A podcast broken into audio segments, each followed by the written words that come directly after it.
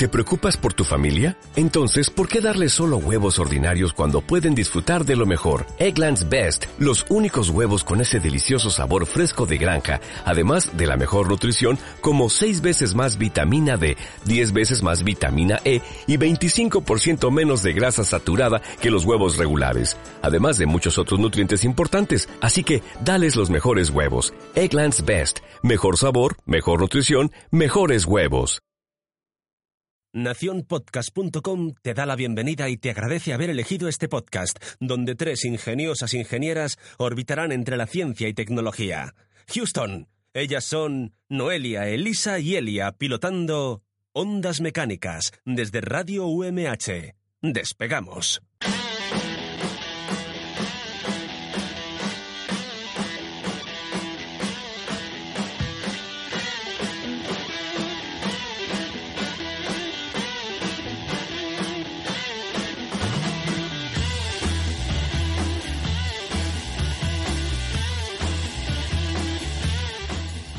Damas y caballeros, les presento al Sol. Desde Radio UMH os iluminan estas tres estrellas. Elia Camacho, Noelia Manresa y Elisa Ruiz. Y al mando de la mesa, Sonia Martínez. Bienvenidos a las Ingenieras del Sol Naciente.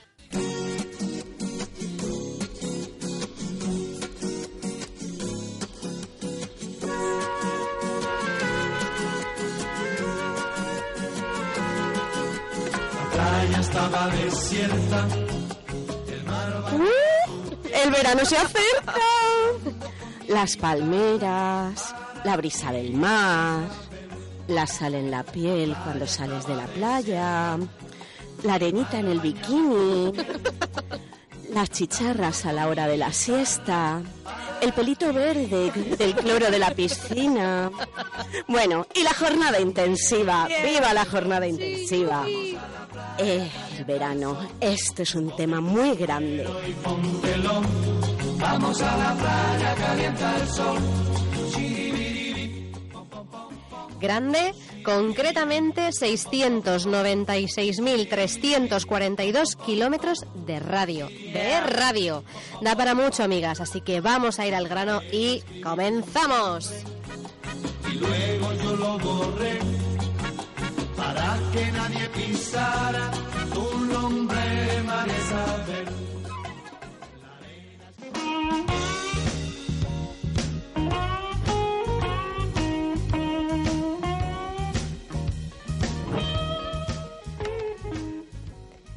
El 11 de abril de 2018, una tormenta solar de extraordinaria fuerza inutiliza todos los satélites y gran parte de los sistemas eléctricos. Gracias por los efectos. Dejando el planeta en completa oscuridad, sin internet ni telefonía, sin televisión ni luz eléctrica. A los pocos días, la comida y el agua potable empiezan a escasear, lo que da lugar a disturbios en las grandes ciudades. Las fuerzas de seguridad siguen operando, aunque lo hacen con recursos muy escasos. En la radio, que funciona de manera intermitente, se repite un mensaje gubernamental que llama a la calma. Pero, pero pasan los días y las calles se vuelven cada vez más peligrosas. Algunos de los ciudadanos ciudadanos sospechan que las autoridades sabían lo que iba a ocurrir y habían decidido ocultarlo a la, a la población. A la population. A la population. La population, ¿no? Se dice que hay pruebas de ello. Ahora un hombre va a intentar va a intentar demostrarlo. Esto si lo hubiese practicado cuatro veces seguidas no me hubiese atascado. Como en el discurso del rey. ahí. Sí, claro, y si yo no te hubiese hecho los ruiditos de fondo también. Necesitamos una app para Bueno, ruidos. pero ¿sabéis qué es esta intro? Esta intro es del podcast del Gran Apagón, que es que yo sé, sabéis que lo hilo todo como como una Que eres bordadora, eres bordadora. Sí, sí, como encaje de bolillos. No, pues este podcast habla pues de lo que estaba contando, pues que hay una tormenta solar y pasan muchas cosas. Yo lo recomiendo, bueno, no hace falta que lo recomiende porque es archiconocido, archipopular y ar- menos archienemigo de todo. Sí, pero mira, yo te voy a ¿Tú confesar. lo has escuchado? Eh, me metí en el guion ahí para hipear. Digo, ay, a ver de qué van a hablar estas y tal. Y vi lo de gran apagón, podcast, no sé qué, y como estaba ahí con un gripazo de estos primaverales que todos conocemos, ahí hecha una piltrafa, que no podían abrir los ojos porque la luz me molestaba, y me lo puse y me he escuchado ¿A que sí? 27 capítulos seguidos, me encanta. Pues a mí me pasó lo mismo en un viaje que hice en tren mm, de Barcelona, donde siempre voy, y, y también escuché como la primera temporada seguida y ya luego, pues que como no he tenido más tiempo, pues me, pero, o sea, es una pasada. Se ha terminado ya. voy a apuntar. Y además, además está muy bien porque lo han ido haciendo con, como en fecha, ¿sabes? Como Ah, en, en tiempo real.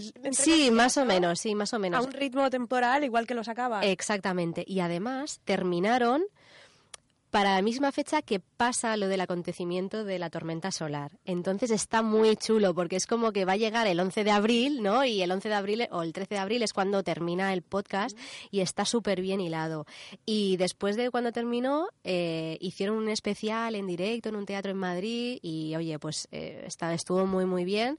Por, no estuve allí, pero lo he leído y, y muy bien, pues eh, fueron divulgadores científicos para ver si podían pasar esas cosas que en el podcast narraban y bueno, pues fue muy, muy interesante. Interesante. Además, la voz del que narra, porque yo cuando lo empecé a escuchar eh, me vino a la mente y digo, anda, digo, si esta voz la conozco y es que es el mismo narrador que en Renfe, yo cuando estaba en Madrid venía, iba Sí, en sí. tren muchas veces, pues hay un canal propio de Renfe que es de cuentos. De las historias. Sí, ¿no? la- el de las historias, era el mismo, digo, mira. Sí, sí, sí. ¿Te puedes Y creer que nunca me puesto el canal ese en Renfe? ¿No? Pues oye, te atrapa, ¿eh? A veces. Sí. No sabía ni que existía. Yo no sé si todavía está, pero eh, estaba. Eh, sí, es que, claro, ahora ya con los móviles y eso, porque Claro. es que el sonido a veces te hacía en las orejas. Claro, el sonido y los auriculares, eso Sí. que aparte de Sí, sí. la oreja, Patatillas. Sí, yo creo que tendrían que la licitación haberla pujado un poquito más y haberse gastado un poquito más en auriculares, pero Que bueno. se estiren un poco. Escucha, no te quejes mucho que antes los cobraban, si no recuerdo mal, ¿eh? Sí, Yo creo que como hace como 10 años, una cosa así. Eh, además eran unos Auriculares. auriculares. ¿Auriculares? Sí, auriculares. ¿Desea auriculares? Auriculares. Además, Los deseo gratuitos y buenos. pues yo no sé, o a, a lo mejor, ¿eh? no digo que ¿Yo? no, pero no los recuerdo. Ay, yo creo recordar que sí, que, que además eran estos que llevaban la cinta. Ah, ¿Vale? No, no los casquitos, ¿eh? Creo recordar, tengo un vago recuerdo de eso. Si alguien de Renfe nos escucha, por favor que nos informe Sí. y nos lo aclare. Yo, vamos, yo creo que lo he cogido bastante, te diría que al menos... mm, mi experiencia, por mi experiencia te digo que no, pero que no digo que, que no haya pasado, ¿eh? Bueno, y entonces este tema, ¿por qué lo hacemos? Porque hoy va así un poco sobre el sol, ¿no? Más que nada, bueno, Sí, el- vamos. porque ya es el casi último capítulo. Bueno, podríamos decir que sí, pero también podemos decir que puede haber sorpresas. Y entonces lo que, lo que queremos hacer en este último programa, último entre comillas, es hablar un poquito pues del verano, de las placas solares, del sol, de mi nombre. Sí, de mi nombre. Ah, Elia. es verdad. ¿Qué Claro. significa? Pues bueno, el mío va con H. Sí. Y entonces está, es- son las Eliades, o Eliadas, que me parece que se llamaban así, que eran las hijas del sol, y entonces pues es un poco de la mitología griega. Ah, Helios, el rey del sol. sí. Sí, ¿y te acuerdas que te mandé Sí. la estadística del Claro que yo estaba yo en mi casa y de repente mm, un WhatsApp de, de Noelia y digo, ¿mm? y veo ahí, Instituto Nacional de Estadística, ¿cuántas personas se llaman como tú? Y digo, esta está loca. Porque luego me enviaste también del apellido. Del digo, apellido, sí, es que tienes un apellido muy peculiar, 87 personas en toda España. Pero seguro. Sí, sí, Pues sí. entonces esas tienen que ser Esa toda familia. familia, todas. Pues nada, haremos un llamamiento, sí, sí. Claro. Entonces, ¿cuántas personas había que se llamaban Elia con H, eh? que también está Sí, sin sí, H? está sin, sin H había muchas más, pero con H creo que eran... Ay, A mí me parecen demasiadas. Yo en mi vida, eh, en 34 años de vida que tengo, he conocido a una persona es por zonas. que nos enseñamos el DNI. O sea, Y- te coincida nombre y apellido. Eh, ¿O no, no, no, no, nombre no, nombre, nombre, nombre. Ah. Que, o sea, yo solamente en mi vida he conocido a una chica que se llama igual que yo. Y esa chica era la primera vez que también conocía a alguien que se llamaba igual que ella. Sí, pero mira, por ejemplo, yo con mi apellido nunca había conocido a nadie que no fuese de mi familia. ¿Cuál, Manresa o Jodar? Manresa, Manresa. Joder, mola. Es que me encanta. Da mucho jueguecito. y metí mi apellido diciendo, "Mm, va a ser súper raro que... encue-". Pues no, no. De lo más común del planeta, vamos. Fíjate, fíjate. Así que me sorprendió mucho. Bueno, pues retomando un poco el tema este de- del sol, eh, también he querido traeros un- las grandes centrales fotovoltaicas que he estado yo curioseando dónde están estas centrales más grandes del mundo. Bueno, ya sabéis también que cuando buscamos estos récords es un poco difícil, porque hay muchas que se están haciendo. Muchas maneras de medir, ¿no? Y que en potencia o por país o yo qué sé. o Claro, por- entonces yo la, la noticia más reciente que he encontrado es de Chataca, del 8 de marzo creo, de este, de este año, o sea que es bastante, bastante reciente. Y las centrales fotovoltaicas más grandes del mundo, la primera, en principio, es la Shakti Sh- Shala, que es en la India. Oh, Chuchesh. Vale. y abarca una superficie de eh, 5.261 hectáreas. Eh, y lo bueno de esto es que, bueno, aparte de generar muchísima, muchísima energía, que son 2 gigas, o sea, 2 gigavatios ahí a, to- a tope de power, ¿vale? Sí. Pues lo bueno de esto es que no expropiaron los terrenos, ¿vale? A ver. Entonces lo que ha hecho el gobierno ha sido alquilárselo a los agricultores de la zona Anda. para que ellos también puedan incluso invertir en la propia central fotovoltaica que se ha creado o generar pues pu- pues trabajo allí en, en esas Ya tierras. me estaba imaginando yo que les habían hecho la sombra eterna. No, no, no, no, no, o sea que está, está muy bien. Y además que India, eh, por lo que he estado leyendo, es un país que lo peta a nivel renovables y fotovoltaica. Que vamos a decirle a la gente que la fotovoltaica, que seguramente ya lo sabrán, pero no te tenemos que dar en, este, en esta vida nunca nada por hecho, que es que la fotovoltaica, con los rayos de la energía solar, eh, fabrica o nos aporta energía eléctrica, porque hay otra manera de, de recibir energía, que es calentando, por ejemplo, el agua, ¿no? que estas son las de ACS y demás, agua caliente sanitaria. Es un pequeño apunte. Y bueno, la segunda, bueno, hay, cabe decir que no, toda- no está al máximo rendimiento, ¿de acuerdo? Pero cuando, en cuanto lo esté, va a ser la número uno.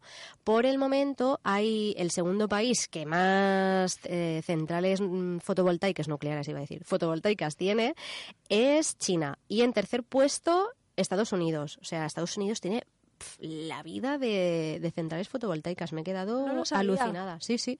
Y aquí, en España, ¿qué tenemos? Pues por lo que he estado buscando...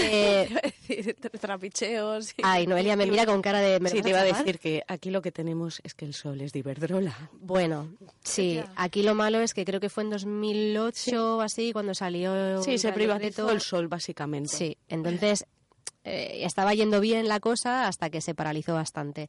Eh, creo que Alemania es uno de los países de la Unión Europea que más... Sí. Sí, yo tenía en mente Alemania, Sí. porque todo el mundo se echaba las manos a la cabeza que un país con tan poco sol como Sí. este nos también. ganara por goleada. Sí, sí, Pero pues es, sí. es alucinante cuando te vas de viaje a Europa y te ves, por ejemplo, yo que voy a Bélgica y demás, vas por Bélgica y te ves todas las casas con sus placas, con su no sé qué, y dices, pero si es que no hay un rayo de sol.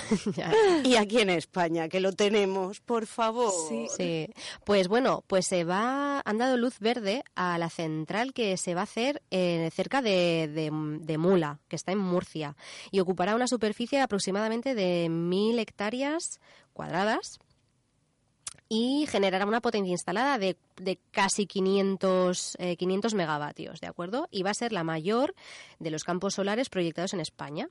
Así que, bueno, en 2019 se estima que esté operativa. Así que, bueno, pues ya, ya veremos si sigue adelante o no. Y luego, venga, va, un poco de, de aplicaciones, de gadgets y estas cosas que a mí me animan y me levantan el espíritu. Hay una cosa que he encontrado que me ha flipado, que es el Sun Protect, que es un dispensador de protección solar autoaplicable. Es, mira, yo lo he visto por internet y parece los cacharritos estos de que te vas a inflar la- Sí. las ruedas de la bici o del coche. Sí. Pues es prácticamente lo mismo, porque tú pones una moneda, creo que vale un, e- un euro o así. En la playa, ¿no? Sí, claro, eh, es para... No, no, pero que son equipos que están en la playa, fijos. Bueno, en la playa, yo sí, seguramente pueden estar en la playa, porque al fin y al cabo es para protegerte del sol. Pero yo, por lo que he visto en internet, estaban en campings y en parques acuáticos, que creo que en Sevilla y en Benidorm hay, pero seguramente que en la playa también, O sea, con también el esté. jabón de los baños públicos, que no nadie pensaría que tienes que ir con una pastilla de jabón por la vida. Sí, justo, es lo mismo. igual. Sí, justo, justo. Oye, Sí. pues me gusta la idea porque reconozco que yo soy de las que van a la playa intentando llevar nada más que la toalla así de eso. ¿no?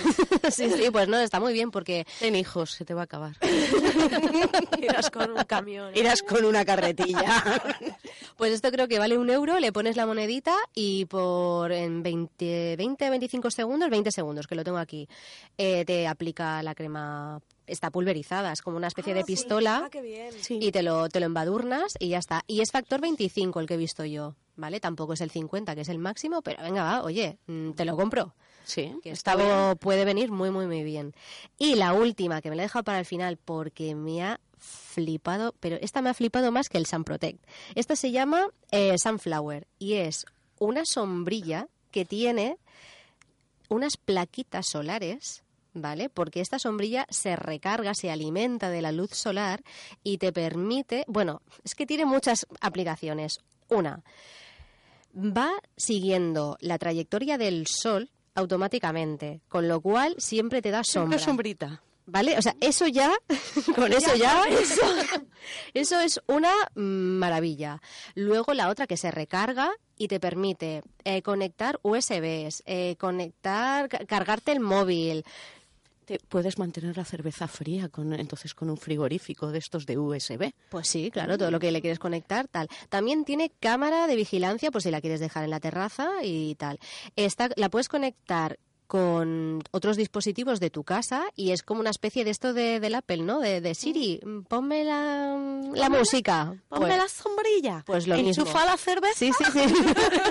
Y hazme una tortilla de patatas. ahí, ahí, Y escúpeme un poco de protección solar. Sí, sí, sí, sí. Y, y- y yo creo que ya está, sí, es que tiene de todo. Va por, tiene Bluetooth, tiene Wi-Fi, eh, te protege, te salva de ladrones. Es que yo no ¿Qué sé más qué quieres? Sí, sí, sí, sí. Es una. Lo que no he visto es dónde la puedes comprar, porque he visto la página web de, la empresa, pero mm, yo no- me imagino que se pedirá bajo pedido.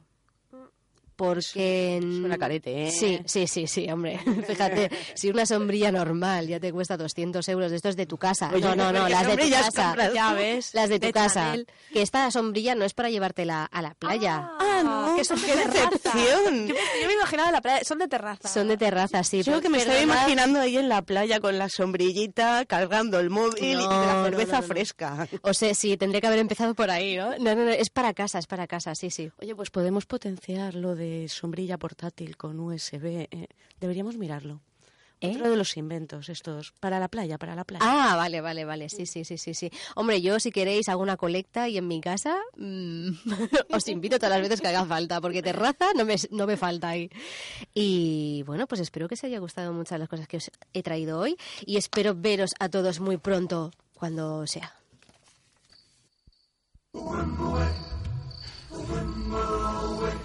remember when, remember when,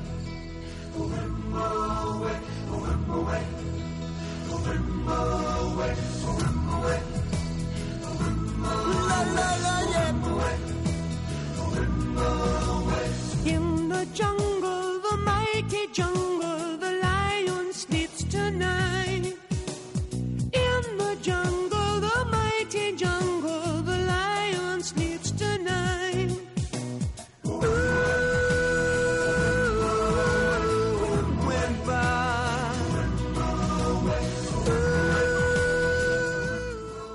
Pues mira, te voy a hilar un poco. Sí, hílame, ¿vale? hílame. Porque como tú has estado comentando de placas solares y tal, pues voy a contar un poquito. ¿Sabéis que hay un parque de atracciones? Es un parque temático que va a energía solar. Pues solo hay uno en el mundo, ¿vale? Y se alimenta exclusivamente de energía solar, bueno, y funciona también por la fuerza de la gravedad. Aquí no está, ¿verdad? En Alemania. Pero lo tienes cerquita. Mira, es el Greenwood Forest Park y está ubicado en Gales, Reino Unido. Ah, bueno. Así que a tiro de piedra. También hay lo que llueve Sí, es lo que te iba a decir. y Claro, pero es que el sol no es de propiedad de nadie. Ya, ya. ¿Vale? Es de Dios. Y de todos los mortales. Bueno, pues aunque está en una zona que no se caracteriza por la abundancia de sol, ¿vale? Los responsables del parque aseguran que las jornadas buenas generan casi el doble de la electricidad que necesita el parque para su funcionamiento.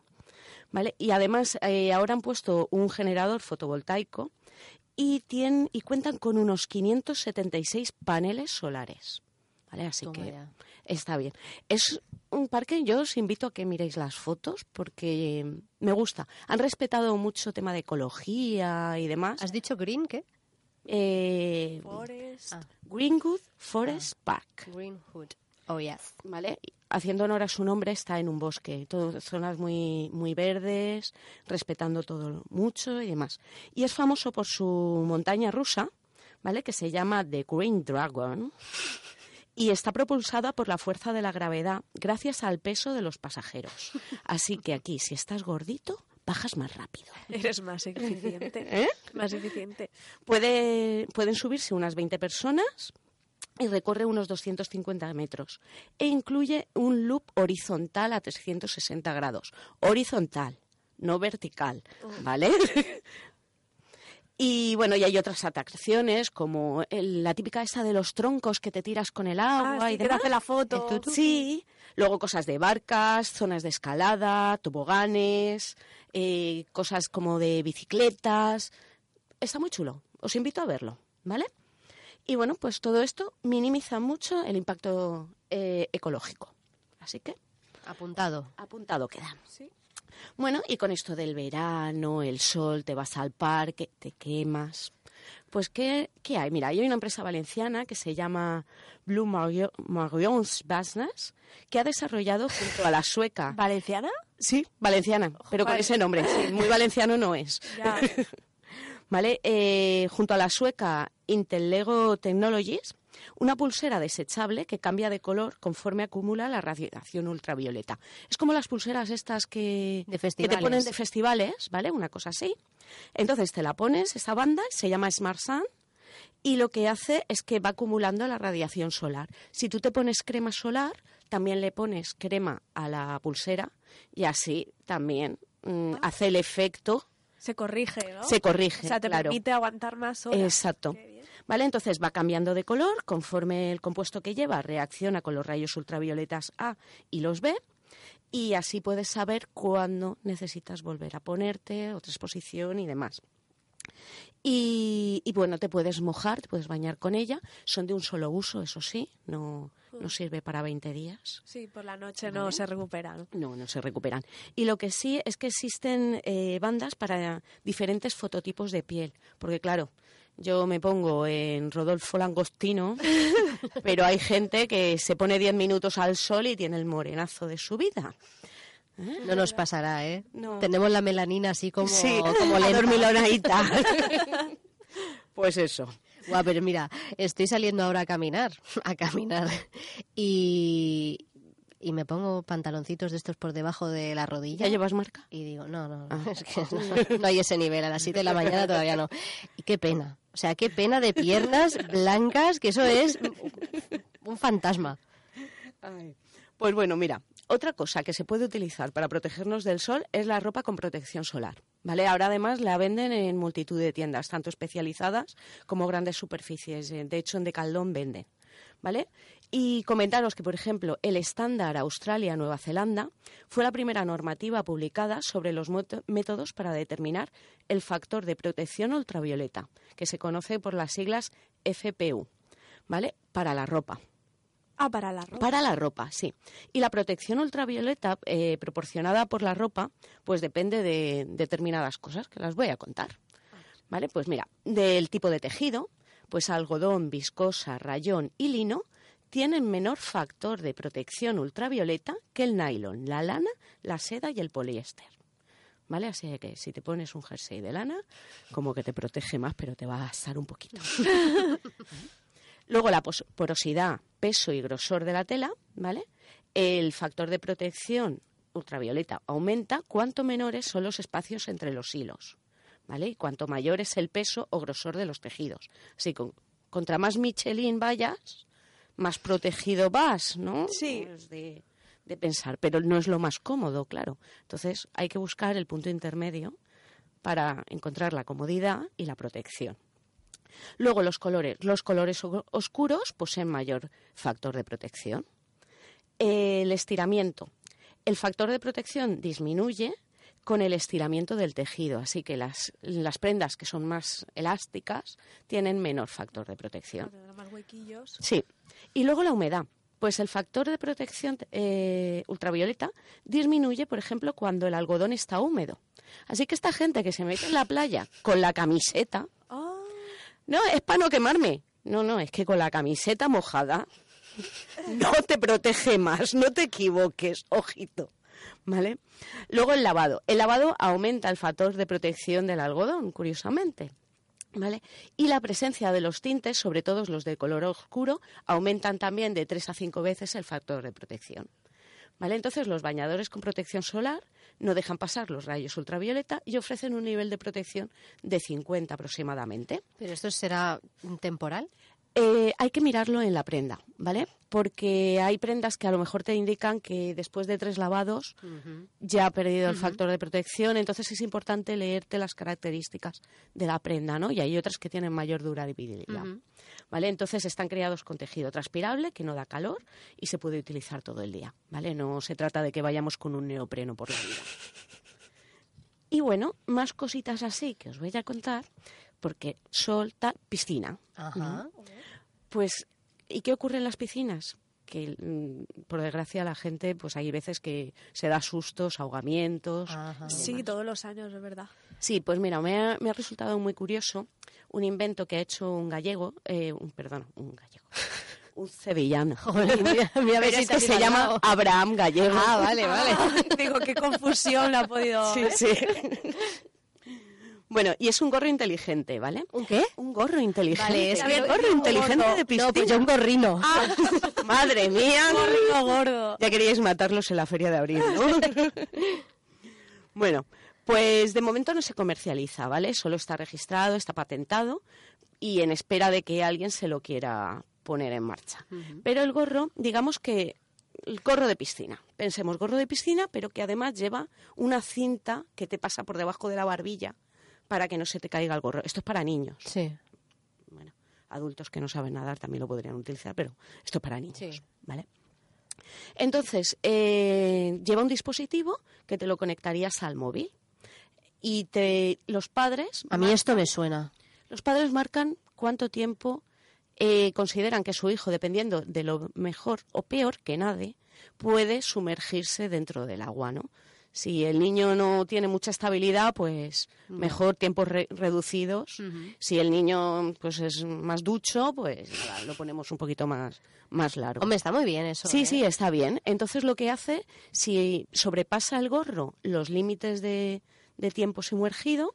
O sea, perdona, sumergido quieres decir con la cabeza debajo del agua. Claro, el gorro metido ah. debajo del agua. Ah, vale, que claro. Te ¿no? Claro, te manda una alarma. Claro. Pero además de mandarte una alarma a los padres al móvil, lo que hace el gorro es que enciende una alarma en sí misma. Ah, estoy aquí. Y una luz, ¿vale? Como un minion ahí. Sí, sí, una cosa así, en plan minion. Esto es por si te lo llevas a una Aqualandia o algo así, piscinas que estén muy petadas de gente, pues para poder localizar de una forma fácil a la criatura, ¿no? jo, pues sí, este está muy bien, ¿eh? Sí, sí.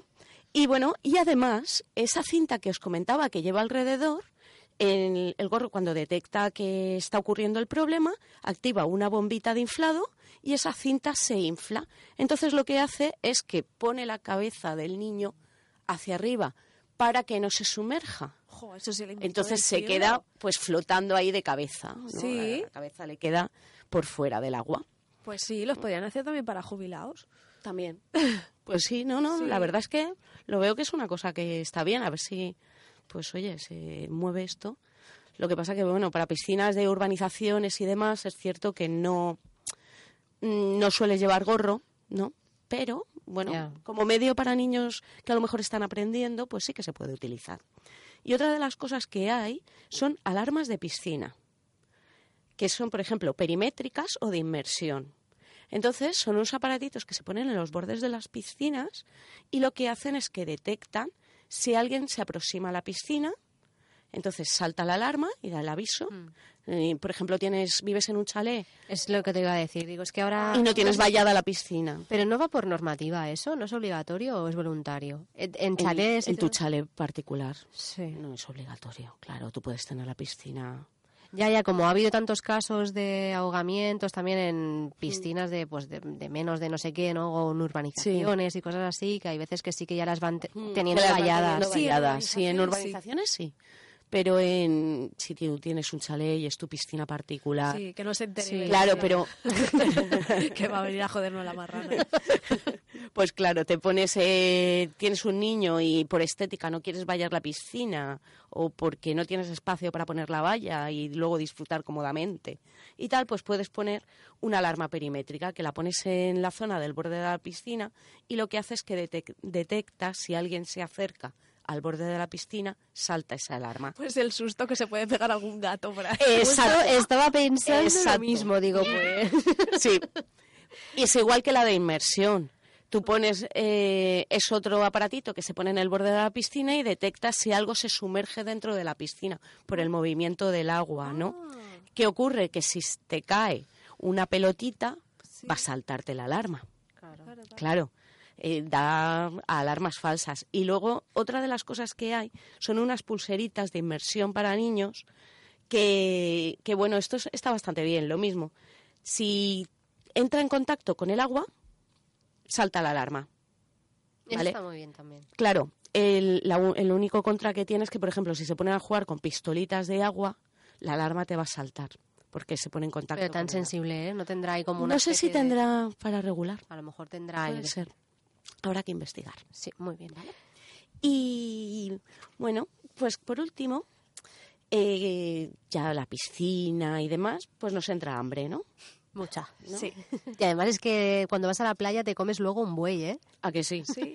Pues fíjate, os traigo eh, un horno solar. Un qué horno. Horno solar. Es una actividad que podéis hacer este verano. Nos vamos al campo a pasar el día, vamos a hacer un horno solar y así que los niños puedan ver un poco cómo es. Y, y bueno, ¿cómo se hace? Pues mira, necesitas dos cajas de cartón. Una de ellas que coja dentro de la otra, ¿vale? Y que sobre aproximadamente dos centímetros y medio de espacio entre ambas cajas, ¿vale? Entonces coges eh, trocitos de papel de periódico, los haces trizas y los metes en esos dos centímetros y medio que queda alrededor, entre las dos cajas, ¿vale? ¿Me estáis Sí, pillando? sí, sí, ¿Me sí. seguís? Bien.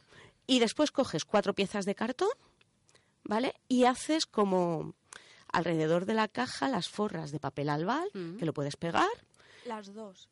la- los cuatro trozos, digamos que las tapas de la caja, lo que serían las tapas, un poquito, las haces un poquito más grandes para que cojan mayor superficie y las pones haciendo, bordeando la caja, ¿vale? sí. Para que, a modo de placa solar, digamos, para que reciba el sol y lo proyecte dentro de la caja. Ah, bueno, y se me ha olvidado, la caja pequeña la pintas de negro, ¿vale? Entonces, eh, sujetas estas, las que has metido con papel albal, las sujetas con unas anillitas o con lana, no sé qué, para que se mantengan un poquito estables, les puedes poner unos palitos para que tal, Sí. haces un poquito el Sí, invento. como inclinadas apuntando. Sí, a unos el 45 centro. grados, Vale. ¿vale?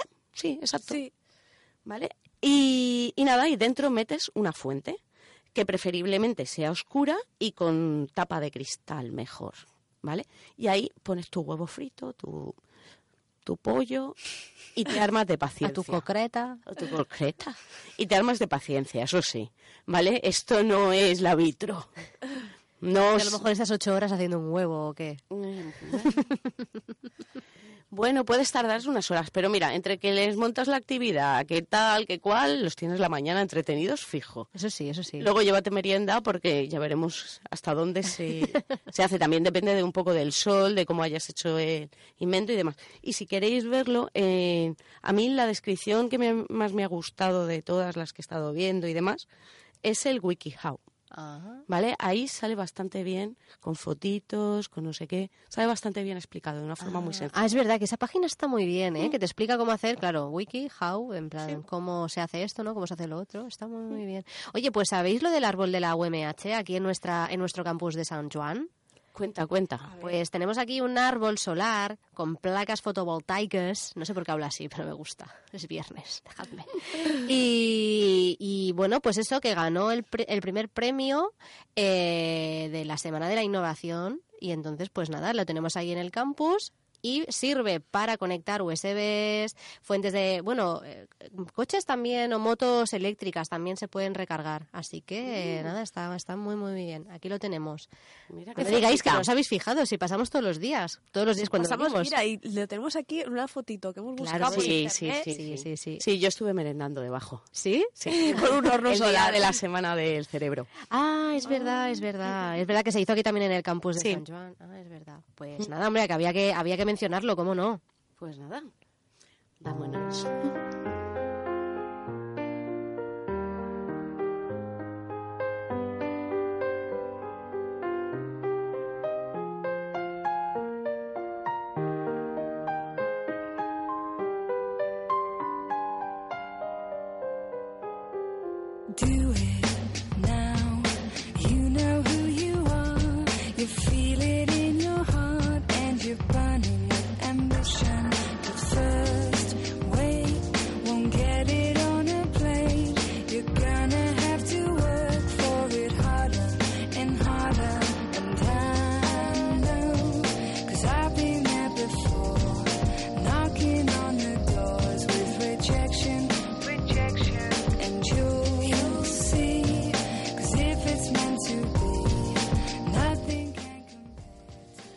Hace 150 años, una gran erupción solar despidió un trozo de sol a la Tierra y destruyó el primer sistema primitivo eléctrico del mundo, que fue el telégrafo.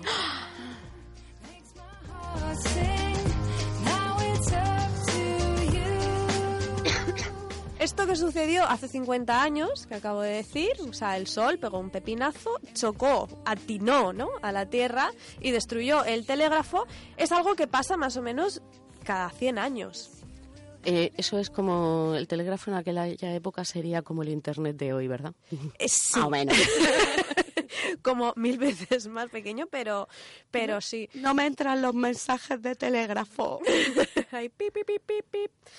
Pues, Pero sí, estoy yo intrigada porque cómo, cómo lo destruyó. O sea, pues mira, lo voy a contar. Esto, además, es precisamente la misma historia de la que trata el gran apagón. El gran apagón... eh, una pues, erupción solar. Claro, es una erupción solar. No sé si os acordáis, por eh, alrededor del año 2012 se hablaba mucho de las tormentas solares, de tal, de qué va a pasar. Bueno, pues lo cuento. Y es que en el año 2012 eh, era un año de gran actividad en el Sol y tuvo varias erupciones y si una de ellas nos llega a dar, se hubiera destruido no ya el telégrafo a la altura en la que nos encontramos, sino que se hubiera destruido todas las líneas de, de alta tensión. ¿Esto cómo ocurre? Bueno, pues ocurre que el Sol eh, están sucediendo explosiones en, en su capa más externa, ¿no? Y cuando es lo suficientemente grande, ese trozo de sol sale ¿no? y recorre pues eh, en línea recta ¿no? y puede chocar contra la Tierra. Esto es algo que pasa bastante frecuentemente. De hecho, hace pocos años, en el 1960 aproximadamente, ocurrió en, en una zona de, de- de América, también en Australia, pero ha ocurrido como a pequeña escala. Pero de vez en cuando ocurre una de estas explosiones muy grandes. Entonces, si es muy grande, ¿qué pasa? Pues cuando llega a, a la capa, al campo magnético de, de la Tierra, pues se produce en todas las líneas de corriente que hay una sobrecarga que es que los cables se derriten. O sea, vamos a contar paso por paso qué es lo que pasaría Sí. si eso se produce. Porque a mí lo de explosión solar no me suena nada, nada bien. Nada bien. Pues mira, eh, si el sol pega uno de estos pepinazos grandes que pega cada 100 años, o sea, esto pasa sí o sí, no es un supuesto ni una hipótesis, no, es algo normal, o sea, es como cuando graniza. ¿Cuándo graniza aquí? Una vez al año, en agosto. Pues el sol, pues igual, cada 100 años. Pues Esto es como astrofísica de andar por casa. Zapatillas. Pues el Sol pega un pepinazo y ¿cuándo llega a la Tierra? Pues al cabo de 17 horas. En 17 horas eso alcanza a la Tierra si justo está pasando por ahí. La Tierra está dando vueltas alrededor del Sol, si justo le cae ahí y se lo come, le ha dado. O sea, es como que pega un disparo. Si te da, pues estás apañado. Claro, y no tenemos a Superman para que nos mueva la Tierra. Sitio. contraria. Vale. Sí. Esto se llama técnicamente eyección de masa coronal y es eh, de andar por casa, es un pedazo de sol. Entonces, eh, cuando eso ocurre, o sea, hay un montón de puestos donde están siempre vigilando ¿no? la actividad solar y la actividad de muchas cosas. Entonces, los científicos, eh, si eso sucede, enseguida se pondrían en contacto con las compañías eléctricas y les dirían, oye, está viniendo una sobrecarga de eléctrica eh, colosal.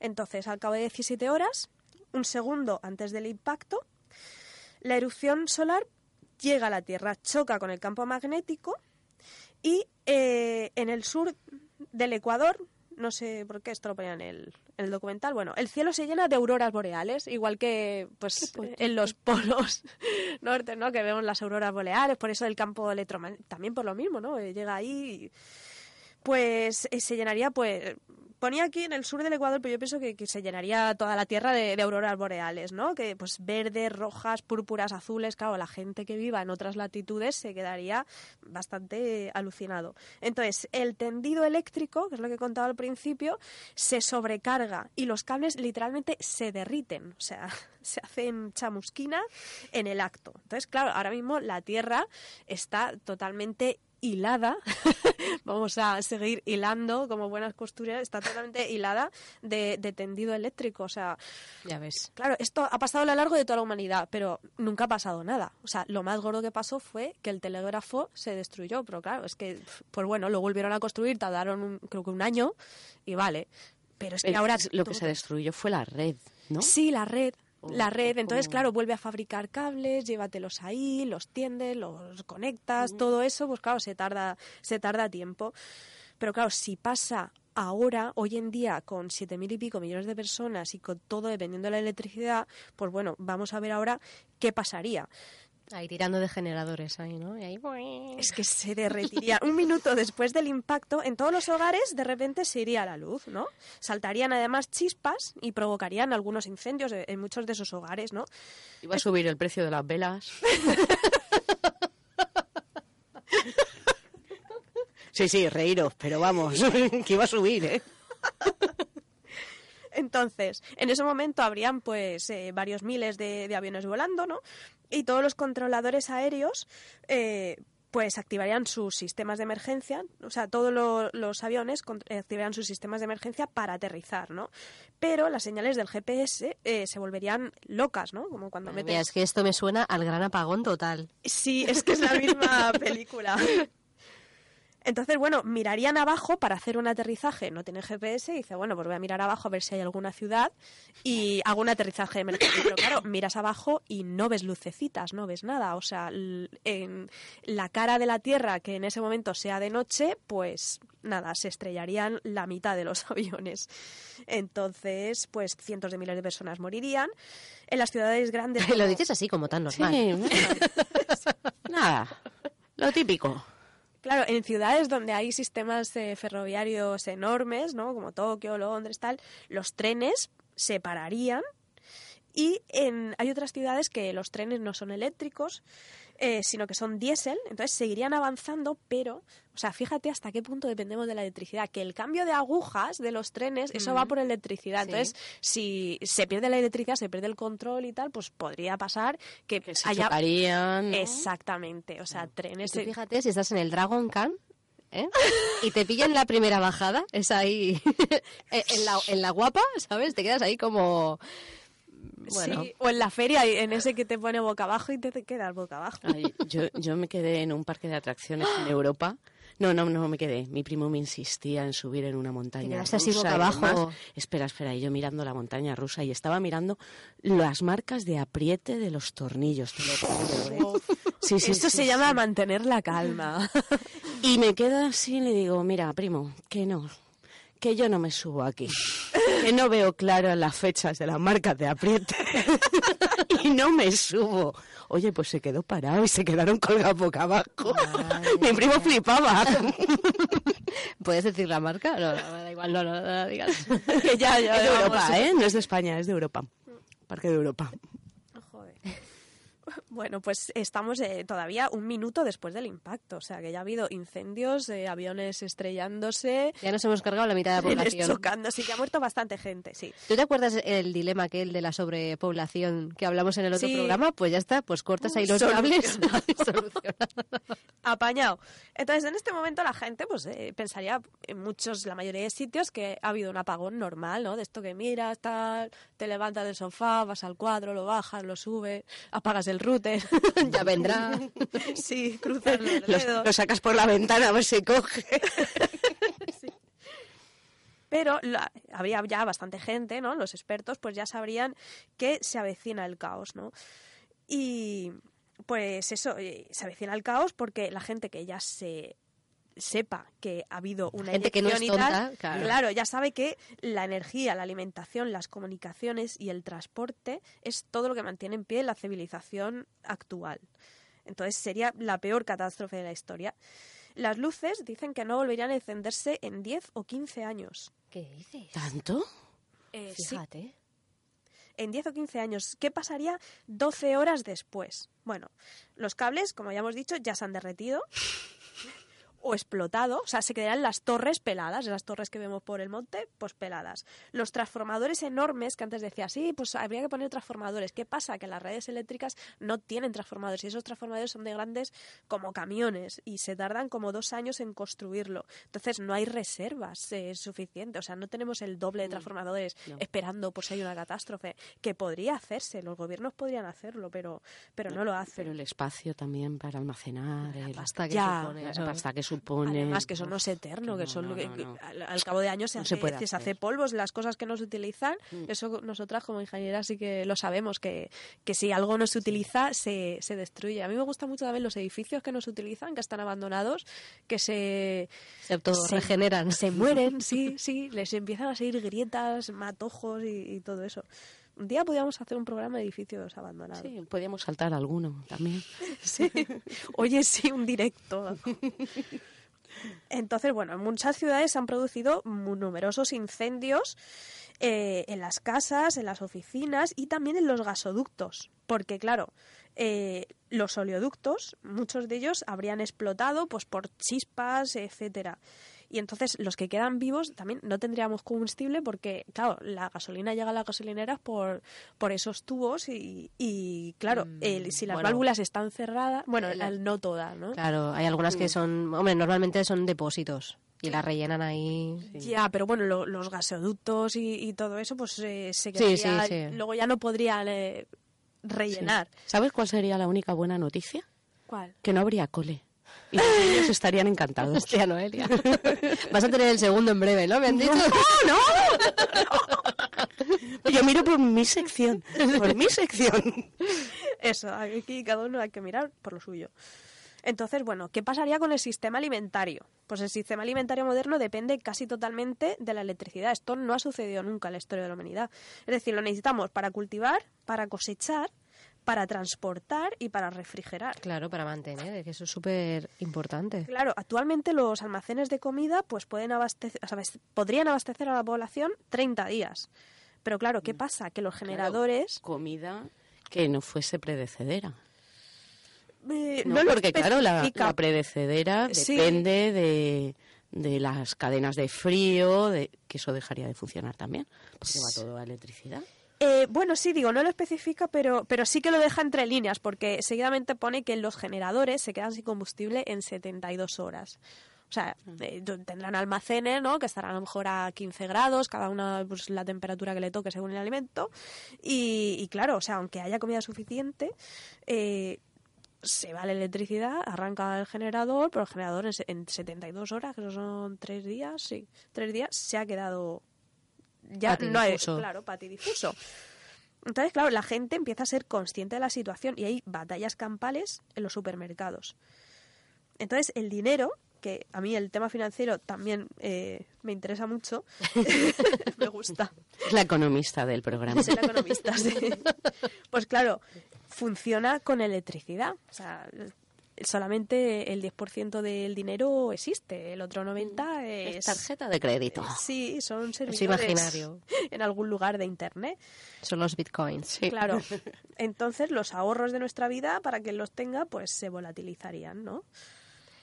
Nos está entrando así como un cuerpo fenomenal para entrar el fin de semana con fuerza. Sí, dos semanas después del impacto. Bueno, pues alimentarse ya se ha convertido en, en el objetivo principal de, de la población, ¿no? Entonces, la, la gente de las ciudades, ¿qué es lo que queréis vosotras? Huir al campo, porque las ciudades han vuelto, pues, eso, una batalla campal. Masificar el campo.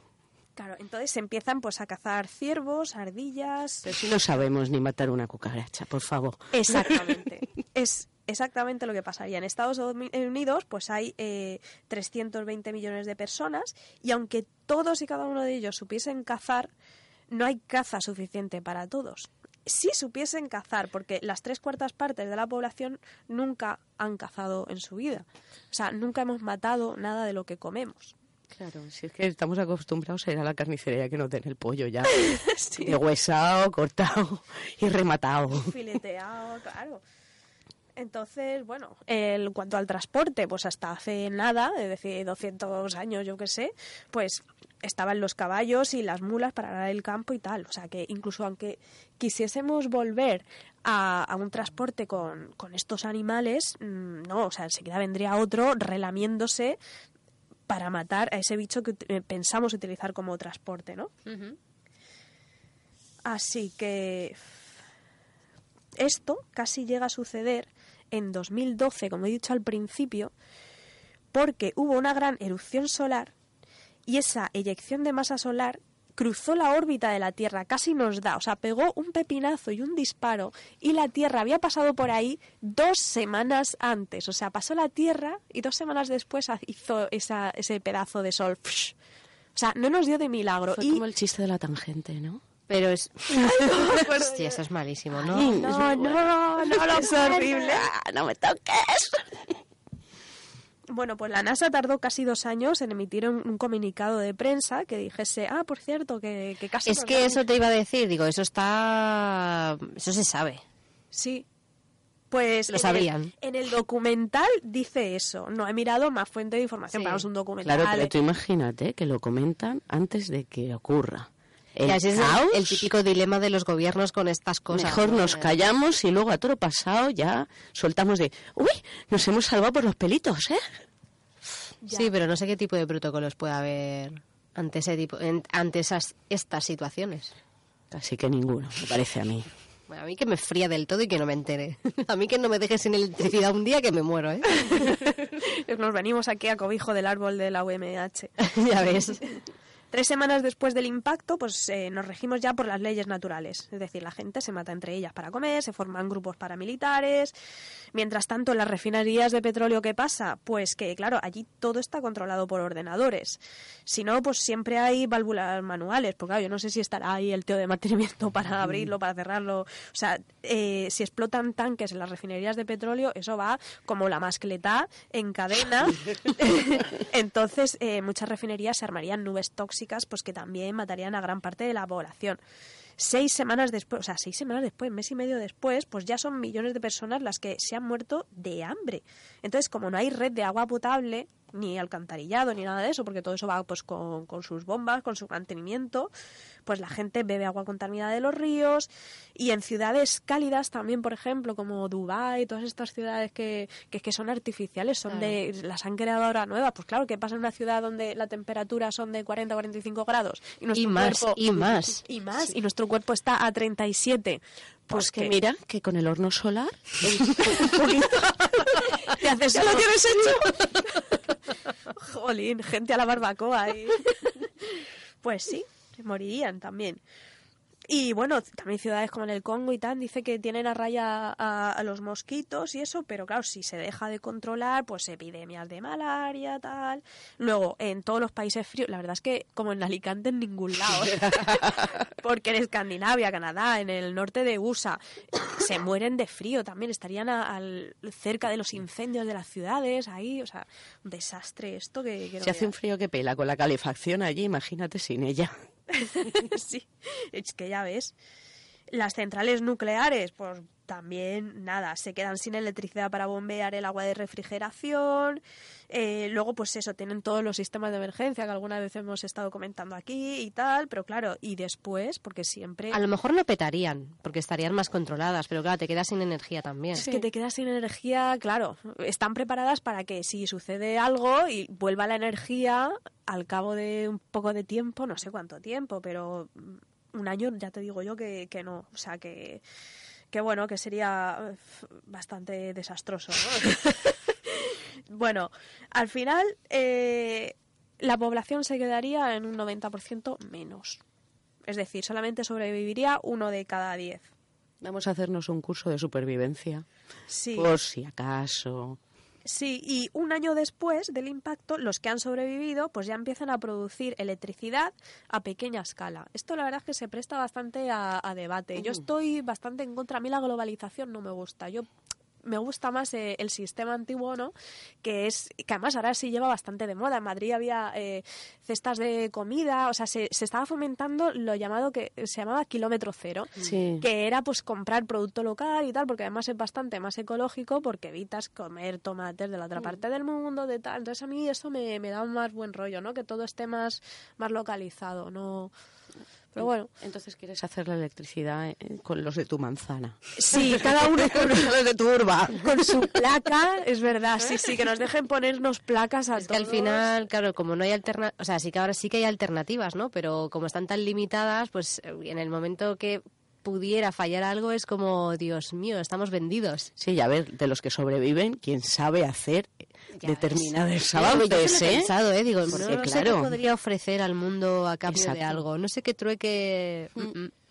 Bueno, alguna manualidad seguramente que se ve de bien, pero aparte de tener los antebrazos flexibles, no se me ocurre. Yo, yo, yo puedo hacer armarios. Ah, mira qué bien. Y hornos solares. Y hornos solares. Pues ya está. me forro, me forro. Cogemos a Noelia ahí como macho alfa. Él sería la hembra alfa. Eh, Sí, sí, porque yo jugar al Mario no creo que me sirva de nada. No, no. No. Hombre, mm, no, es que claro, a no ser que hubiesen pilas. Ya, Claro, poca electricidad, no la podrías cargar la maquinita. no, la verdad es que Game no. Boy iba a pilas, ¿no? ¿O qué? ¿O eso cómo iba? Ya ni me acuerdo. Yo Eso la- creo- se sé, cargaba. ¿Eso iba a pilas o es que ya no me Yo tenía acuerdo? la, la NASA y, y mi prima la Nimpondo y eso iba enchufado a la red. Ah, es verdad. ¿Sí? Llevaría un cargador, ¿no? Sí, sí, yo de, no, Sí, llevaría un con un cargador, enchufe, ¿no? sí, ¿Sí? Yo, yo no he tenido de esas de pequeñitas. Ah, Pues nada, con el Cinexin ahí a dar vueltas a... Ay, cómo me gustaba a mí el cine, sí. ¿Eso Yo lo tenía. es? ¿No tenías? ¿No tenías el cine, sí? ¿Eso qué? Pues es como una especie de cámara, mm, una cámara de vídeo que tenían ahí, pues su cinta de vídeo, que era como una especie de ladrillo, Sí. y entonces tenías una manivela y la hacías rodar y se proyectaba una... Sí, llevaba una luz, ¿vale? Llevaba una luz, llevaba las imágenes, fotogramas, Sí. imágenes. Entonces lo que hacía es que encendías la lucecita, la lamparita, e iban pasando tú con la manivela, pasabas los fotogramas, Y lo- lo proyectabas y lo en la- proyectabas en la en la pared. pared de la habitación y veías pues A eso, Goofy, Goofy, a Pluto. sí, a cosas de Disney. Estaba muy que- chulo. Bueno, ¿y entonces qué? ¿Nos vamos ya? Nos vamos ya, no vamos a apagar la luz, la vamos a dejar así como Tenue. tenue, Tenue. porque seguramente volvamos Sí. algún día. Hasta, hasta. Iremos hasta, hasta. ¿Vale? Pues muchas gracias, como siempre, por permitirnos entrar un ratito en vuestras vidas como un pequeño rayo de sol Y- arrojar luz a la ciencia. Eso, eso. Mucha luz. Y bueno, síguenos en Facebook, en Ondas Mecánicas, en Twitter nos puedes buscar también como O Mecánicas. Y si quieres arrojarnos luz y calor, escríbenos a info.ondasmecánicas.gmail.com. Vayan por la sombra, queridos amigos, y recuerden que somos alumni, somos ingenieras y somos... Somos Ondas Mecánicas. ¡Hasta pronto!